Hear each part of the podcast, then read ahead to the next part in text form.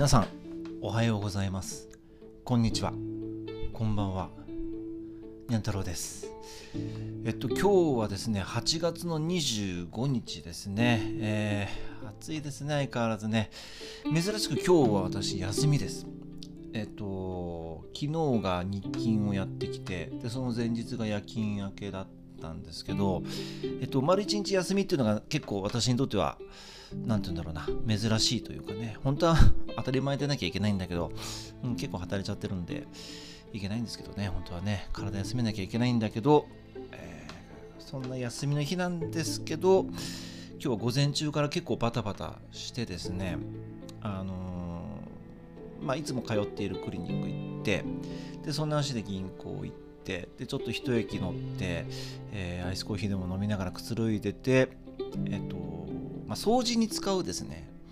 あのキッチンハイターを買いに行ったんですよね。で買ってでまた電車乗ってちょっと23駅行ったところに駅の改札を出なくて済む駅構内にある、まあ、そのカロディっていうそのコーヒーの豆豆なんか売ってるところがあるんですけどそこに豆を買いに行ってでそのまま家に帰るための最寄り駅に着いてでクリニックで処方された薬を出してくれる調剤薬局寄って、まあ、昼ご飯買ってでちょうどその頃もうね11時過ぎてたんですかね、まあ、早めにちょっと昼ご飯食べて休みはいいのにですねいいことかあの掃除しちゃうんですよね私ね。あの前からちょっと気になってたあの洗濯機ですね。洗濯機って結構結構放っておくと汚れてる。で特に私が気になるのがですねあの洗濯機の下、まあ、洗濯パパンというんですかね。あの平らな板みたいになってるこの白いあのなんていうのかなお盆みたいなのあるじゃないですか。でそういうとこってこうね綿ぼこりとかいろんなゴミが溜まってるわけですよ。でそういうのってやっぱ洗濯機をどかさないとやっぱり細かいとこまで綺麗にならない。で洗濯機外すとなるとあの水道の蛇口から伸びてるホースを外してだとか、えー、コンセントを抜いたりだとかあとは洗濯機についてるアースの線ですね。あの線も外したりだとかしてよいしょと持ち上げてですね洗濯パンとその洗濯パンの端っこにあるその排水口ですね、まあ、そういうとこ見るとですねやりだすと止まらないんですよ私。でキッチンハイター買ってたんでその排水口の蓋だとかいろんなもろもろ外して、えー、キッチンハイターにつき置きして、ね、でブラシで磨いてとかさそんなことやっちゃうんですよね。やあの休みはいいものを。で排水口の中にもキッチンハイター原液入れて、ね、あの詰まりがないようにやったりとかさ。で、ね、綿ぼこりも取ってとかさ。でねあの最終兵器はオゾン水ですよ。ね、オゾン水作るあの機械でオゾン水作って、えー、きれいにして。で今度はですね洗濯機のその層っていうのかな中ですよね。あそこも結構なんだろうなカビが生えてたりとかするんでもうキッチンハイター1本丸ごとドボッと入れてで水溜めて回したらですねまあすごいですよ。ね水の色が変わるんですよね。ああこういう状態だったんだなと思って2回ぐらい回してでやってもやっぱりね汚れと浮いてくるんですよねあれね。もしねあの機材とか揃ってたら全部分解してあの高圧高圧洗浄みたいので中全部洗いたいなと思うんですけどそんなことするんだったら新品買った方が早いよなって思うんですけどね。なんかそういうことやりたがるんですよね、まあの機械とかあのメンテナンスとかそういうの僕結構好きなんでばらしてやりたいんだけど昔なんか空気清浄機をばらしてネジが23本余ったことがあったんであんまりこうばらさない方がいいのかなと思ってやってないんですけどね。まあそんな感じで今日は掃除を結構やってましたね。うん。あのエアコンも本当のこと言うとやりたいんですけどあのエアコンって難しくてあの自動掃除機能がついてるやつと、えー、それがついてないタイプだと業者に頼む金額って違うんですよね。自動掃除機能がついてるやつの方が構造が複雑なのか料金が高いんですよ。なので私の持ってるエアコンって、まあ、自動掃除機能ついてるんだけどなんだろうなそこまで綺麗になってるような感じがしないんですよね。だから自分でやりたいんですけど壊れてもいけないし、えー、やってません。フィルターぐらいですよね、掃除できるのは。と、まあ、暑いんでね、あの、そんな掃除を家の中でエアコン効いて涼しい環境の中でやってるはずなのにものすごい大汗かくわけですよダラダラダラダラとねシャワー入っては体拭いてまたやってとかそんなことやってるんですよねもうだんだんフラフラしてきてようやく3時頃に落ち着いて、えー、ちょっとゆっくりしようかなと思ってきたんですけどどうも落ち着かない。うん。休みの日って本来リラックスして体を休めたりしなきゃいけないんだけど体を休めてるんだけど脳が休めてないんですよね。何て言うんだろうな。うん。なんかしなきゃ症候群っていうのかな、うん、あとは休みの日なのに仕事のことを考えてしまったり明日どうしようとかいろいろ考えたりなんだろうな。常に不安っていうのかな。あの何かしてなきゃ気が済まないとか何か考えていないと気が収まらないとか。だから決してこうなんだろうな。私個人なんだけどなんかこうゆっくりくつろげない、うん、常に緊張状態にあるっていうのかな。よくないんですけどね。もっとこうふっと肩の力を抜いて、えー、リラックスして楽しいことだけを考えてうん休めたらいいんですけどかね自分の気質というんでしょうか性格というんでしょうかあまりねそれができないんですよね。結構それが悩みだったりするんですよね。抱えてるものとかもいろいろあるんで辛いとこであるんですけどね。まあ、そんなこんなで今夕方のね4時半なんですよね。もう普段だったらこの時間から、あのー、申し送りとか始めて仕事スタンバイしてるんだけど、まあ、そんな風に考えちゃうこと自体がもうダメなんですよね。仕事のこと考えちゃってる、まあ、難しいとこですね。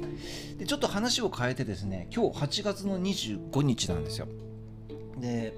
ちょっと前までの僕だったたらですねこの8月25日っていうのはちょっと特別な日で、えー、前にも話したことあるんですけど、んとまあ、自分が、えっと、楽器をやるきっかけにもなったし、えー、何かこう夢中になって聴き続ける音楽アーティストっていうのがいて、まあ、それはチャゲアスカだったんですけどね彼らのデビューの記念日なんですよ。えっと、1979年、えー、8月25日に「えっと、独り咲き」という曲で、えー、デビューをしたんですよね。えー、まあ普段だったらね、例えば SNS だとか使っておめでとうみたいなこと書くんですけどごめんなさい。どうもそういう気にはなれないんですよね。分かってる人は分かってるかもしれないんですけどなんかちょっと複雑なんですよ。で前もちょっと 18, うんと18日の配信でもあったんですけどね。えっと19日にあの夜勤明けで、えっと、その日は夜勤明けでそのまま、えっと、上野恩賜公園というところに行ってきましてですねそこで綿あめビースターズという、えっと、アイドルグループ僕今応援してるんですけれども、えー、浴衣イベントライブっていうのに行ってきてですねまあちょっと時間が間に合わずライブパフォーマンスを見ることはできなかったんですけども、えー、それが終わった後の物販っていうので、まあ、チェキとかでね写真撮ったりしてでその後はアメ横を散策して、えー、ちょっとね面白い時間を過ごさせていただいてそのままですねまた午後私はいつもあのお世話になってる、まあ、とあるライブハウスでですね、まあ、チャゲアスナイトというイベントがあるんですよ、まあ、行ってきてですね久々行ってきてえっと一人咲きという曲を歌わせていただきました。まさしくチャギアンドアスカのデビュー曲なんですよね。矛盾してるんですよね。なんかこううん今自分の気持ちの中でもう気持ちがちょっと離れたとは言いながらもそうやってライブハウス行きゃ、えー、歌っている。うんまあどっちかっていうとその一番練習してきた曲でもあるので歌いやすいっていうのとあとはやっぱり楽器をやるためにあたってはずっとこううんなんだろうな目標にしてきたような人たちなのでやっぱり離れることはちょっとできないんですよね。じゃあ嫌いかっていうと嫌いでもないしじゃあものすごい昔みたいに溺愛してるかっていうと今はちょっとそこまででもない。すごくね複雑なんですよ今の気持ちって。あの今回実はえっと飛鳥さんのえっとコンサートというのがねあって、まあ、いつもだったら絶対申し込んで参加してるはずだったんですけど今回僕はツアーには行ってないんですね。あの追加公演もあってどうしようかなって悩んだんですけど結局行きませんでした。うん、あのすごく今までの中ですごい声が出ていいよいいよって話は仲間からは聞いてはいたんです。いたんですけども、うん、どうもねまあ言葉にはできないんですよね。どうしてもちょっと躊躇してしまった。で片やチャゲさんの方なんですよね。チャゲさんに関しては、まあ、新曲が最近出て、えーと、曲をダウンロードして聴いたりとかしてます。でファンクラブに関してはイコールっていうファンクラブがあるんですけども1月まで僕契約というか続いてるっていうかねこの継続っていうかこうなんだろうな契約期間じゃないな何て言うんだろう。ファンクラブのその有効期間っていうのかな。があるんですよ。で1月以降はどうするかって言ったらその更新をすれば当然継続できるんですけどうん、うん、ちょっと継続する勇気がないっていう感じなんですよね。で本来だったら去年ですねずいぶん前かな。あの一度やったことあるんですけどオンラインでの、えっと、ファンミーティング。まあ、チャゲさんがいて他のファンの方々も何人かいて、えー、Zoom を使ったオンラインでのチャットミーティングっていうイベントがあったんです。一回僕それね3年ぐらい前だったかな2年ぐらい前だったか参加させていただいて面白かったんですけど申し込んでおいてチケットも取れていました。でもいろんなことがあって急遽ちょっと参加を辞退しますっていうことを僕はファンクラブに伝えたんですよね。で、それはそれで結構ですと。でもちろん僕も返金なんかしてほしいなんて思ってないし、返金を求めるつもりもなかったんで、そのままでいいと僕は思ってたんで、参加しなかったんですね。うん。なんでこんな気持ちになっちゃったんだろうなっていうのはね、実は僕もあるんですよ。正直、葛藤が。ね。本当はさ、好きなくせに、ね、本当はライブ行きたいくせに、そうやってなんかこう強がってるだけなんだろうなとか思う自分もいます。正直。これはもう自分でもよく分かってます。もうここまで来ちゃうと後に引けないんですよ。ね散々みんなに風呂敷 広げてもう俺聞かないとかね。行かないとか言っておきながらまた行くとかね。そういうのって言えないんだよ正直。ね正直ね。で多分ね、いろんなファンの方とも僕会って直接話もしたことあるし、えーと、SNS 上で話をしたり話したけどもう疎遠になっちゃったりもう完全にもう切れちゃった人も随分います。そういうことを続けてきたきたそれと来てるっていう中でそれがまあ一つ辛いっていうことでもあるんですよね。あのそんなはずじゃなかったのになって思うことって結構多いんですよ。そういうファンの仲間たちとのことって。あの自分も悪かったかもしれないし。だけど何が悪いかなんていうのは分からないんですよね。もしかしたらねあのもっとこう旧壮大なこと言っちゃうと2人の仲があんな風にならなかったらこうはなんなかったのかなとかあとはちょっとねこの34年の間にいろいろ生き方ってみんな変わってきたと思うんですよ。まあ、いわゆるそのね世界中に猛威を振るった感染症あったでしょあれでみんなの価値観だとか考え方であるとかえー、生き方であるとかねそれから、えーと、今まで見えなかったものが見えてきたこととかっていっぱいあると思うんですよね。でそういった話が出てきてまあそれが原因とも言えないんだけどうまく言えないんだけどうーんなんだろうな。これ本当ちょっとごめんね難しいんですよね。今言葉にならなくて。っていうのはどうしても僕原稿書いてないでしょ？思い当たりばったりで言ってるんで結構これでもね言葉選んでるんですよ。あのんだろうな。好きなものは好き。でもそれは今僕の中では、えっと、過去の2人の姿だけで留めておきたい。あのなんだろうな。綺麗な思い出のままで終わらせるようにしよう。で本当に本当に心の底から大嫌いにならないようにするためにこうちょっと早めに身を引いたっていう表現の方が適切なのかな。本当に大嫌いになったらもうおしまいだと思ってるんでそうなる前に自分からちょっと一歩引いてまあ距離を置いたって言い方の方がいいんですかね。完全にぶった切るっていうわけでもないしなのでそうなってしまった自分もちょっと、うん、残念だなと思うんですよね。でもそんな中でもそれとは関係なしに、えっとまあ、きっかけはねそのチャゲさん飛鳥さんチャゲアンダスカがきっかけで出会えた仲間がいます。だけど離れてってしまった。僕から離れてしまった人もいるんだけどももうそれ関係なしに今まだお付き合いをしていただいている仲間っているんですよ。本当にごくわずかです。ごくわずかです。本当にごくわずか。ありがたいな。今ここでちょっとお礼を言っていいのか分かんないんだけど今日すごくその20、えーと、デビュー44周年ですね。今日ねチャギアンダスカデビュー44周年の中でふっとちょっと思ったことなんでこうやって言葉に残しておきたいなと思って今日収録をしました。うん。あのそれが本物っていう表現はちょっと、うん、適切かどうかわからないですけどそれを関係なしににゃん太郎とまだ話をしてくれている、えー、関係性を保ってくれている仲間って本当にありがたいなそんな風に思います。うん、でねえっ、ー、とまたちょっと話を変えると、えっ、ー、と、もうすぐ9月でしょ。もう1年も3分の2ぐらい過ぎちゃったのかな。もうあっという間ですよね。夏が終わってを迎えようとしてで秋に向かって冬に行くって。あのー、時間の流れって本当に早いなと思うんですよね。で何が起きるかなんて全然もうわからないですよね。うん、この先。本当に多分不安に思ってる人ってたくさんいると思うんですよ。